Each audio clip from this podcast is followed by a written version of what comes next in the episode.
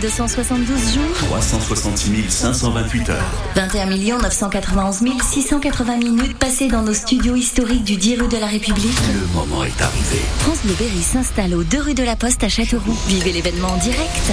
Jour J-3. Nous sommes le dimanche 11 février, il est 8h02. Les infos, c'est le Mariche. Christophe, de rares averses sont prévues aujourd'hui. Exactement, nuages et vents aussi au, au programme. Euh, en, à ce moment, en ce moment, pardon, des températures entre 7 et 8 degrés.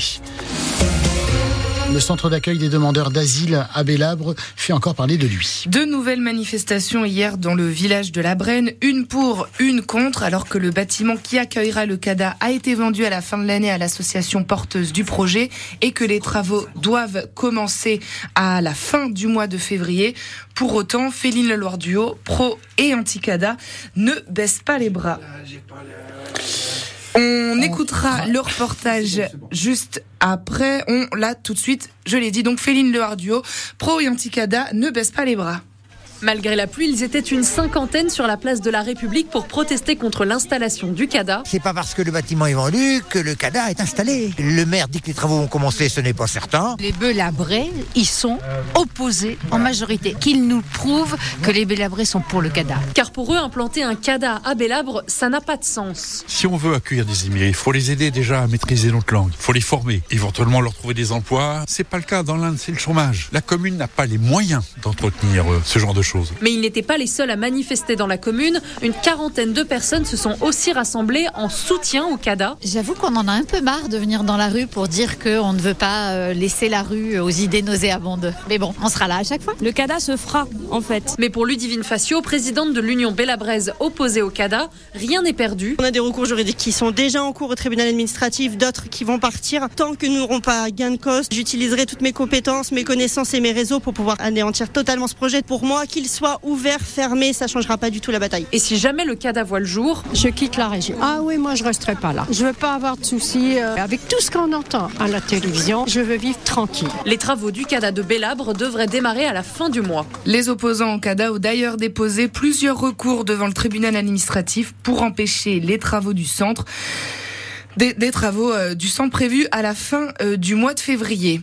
Stop à la guerre entre Israël et le Hamas, c'est ce que scandaient les manifestants réunis hier à Vierzon et à Bourges. 40 et 80 personnes étaient réunies pour réclamer la fin des combats dans la bande de Gaza, quatre mois après le début de la guerre. Un automobiliste placé sous contrôle judiciaire hein, après avoir renversé une piétonne à Vierzon. L'accident remonte à la nuit de vendredi à samedi. Une femme a été renversée sur un passage piéton et laissée sur place avec une fracture ouverte. Le conducteur avait lui pris la fuite avant de se rendre de lui-même le même jour au commissariat de Vierzon. Hier, il a donc été entendu par un juge en attente de son procès. La victime, elle, a été hospitalisée à l'hôpital Jacques Coeur. L'inquiétude d'un sénateur du Lot quant à la ligne de train Paris-Toulouse via le Berry. Jean-Marc Vessous-Fort a envoyé une lettre au nouveau ministre des Transports, Patrice Vergriette. Je crains que l'incendie technique, l'incident technique devienne la règle et l'arrivée du train à l'heure l'exception, écrit l'élu. Les usagers de la ligne Polt sont habitués à des retards et à des incidents techniques à répétition. Il y a trois semaines, ils se sont d'ailleurs rassemblés devant les gares desservies par la ligne, comme à Châteauroux, à Vierzon et à Issoudun pour faire part de leur ras-le-bol. Dès ce printemps, nous réglerons plusieurs urgences. Les mots du Premier ministre ce matin dans le journal Le Parisien. Gabriel Attal établit sa feuille de route pour les prochains mois. Trois jours après la nomination complète de son gouvernement, Audrey Tison, tout en haut de la liste, on retrouve l'agriculture. Première urgence, l'agriculture. Le Premier ministre va recevoir les représentants de la profession dans les jours à venir et un projet de loi sera présenté d'ici trois semaines. Au menu du printemps ensuite, une loi Macron 2 pour libérer la croissance et le développement des industries. Concernant la jeunesse, des internats gratuits et des nouvelles sanctions pour les mineurs délinquants. Et puis une loi logement ainsi que la simplification des procédures de construction dans certaines zones. Cet été, la principale priorité sera l'accès à la santé. Des obligations de garde pourraient être remises en place pour les médecins libéraux. Et pour l'automne, Gabriel Attal veut mettre le paquet sur le travail. Généralisation progressive des 15 heures d'activité pour les allocataires du RSA et nouvelle réforme du marché du travail, tandis que les écoliers découvriront le choc des savoirs et les dédoublements de cours pour les sixièmes et les cinquièmes. Gabriel Attal qui doit s'envoler aujourd'hui pour Mayotte, un déplacement avec la nouvelle ministre déléguée aux Outre-mer, Marie Guévenoux, pour aborder la crise sanitaire qui secoue Mayotte depuis des mois. Emmanuel Macron, lui, rendra un hommage national à Robert Badinter mercredi prochain. On connaît également le lieu de la cérémonie sur la place Vendôme à Paris, juste en face du ministère de la Justice, où l'ancien garde des Sceaux a travaillé entre autres à la loi sur l'abolition de la peine de mort. Robert Badinter qui est décédé vendredi, il avait 95 ans. 8h07, euh, le jeune centre généalogique de Vierzon ouvre ses portes. L'occasion de découvrir comment sa soixantaine d'adhérents travaillent au décryptage du passé, les cafés du XVIIe siècle, les couturières de Vierzon ou encore la libération de la ville.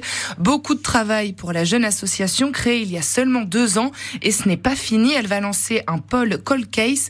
Michel Paul Fleury, le secrétaire de l'association, nous explique en quoi ça consiste. On a beaucoup de personnes qui sont un peu bloquées dans leur généalogie et qui nous posent des questions pour savoir si on peut les aider. Et on s'est aperçu que c'est des fois des cas assez compliqués et on arrive à trouver par euh, des solutions un peu originales à résoudre le problème. Après on s'est dit pour que les gens puissent en profiter, on va essayer ce qu'on a résolu euh, et qui semble intéressant, on les publie, on propose euh, donc à ceux qui lisent, qui vont sur le site, d'essayer de, répondre et quelle que soit leur réponse, on va après leur donner la solution qu'on a trouvée et surtout la façon dont on a procédé pour y arriver. On nous a posé la question de savoir qu'est-ce qu'il y avait à la place d'un patapin, qu'est-ce qu'il y avait avant. On va rechercher d'une part par exemple, sur Google, on peut remonter dans le temps, donc ça c'est une première solution pour voir ce qu'il y avait avant. Ensuite, on va chercher dans les sociétés.com euh, la création de la société, la disparition, donc ça sort un petit peu de ce qu'on fait d'habitude. C'est une formation qu'on propose aux gens. Si vous aussi vous voulez vous essayer à la, résolution de généalogie complexe,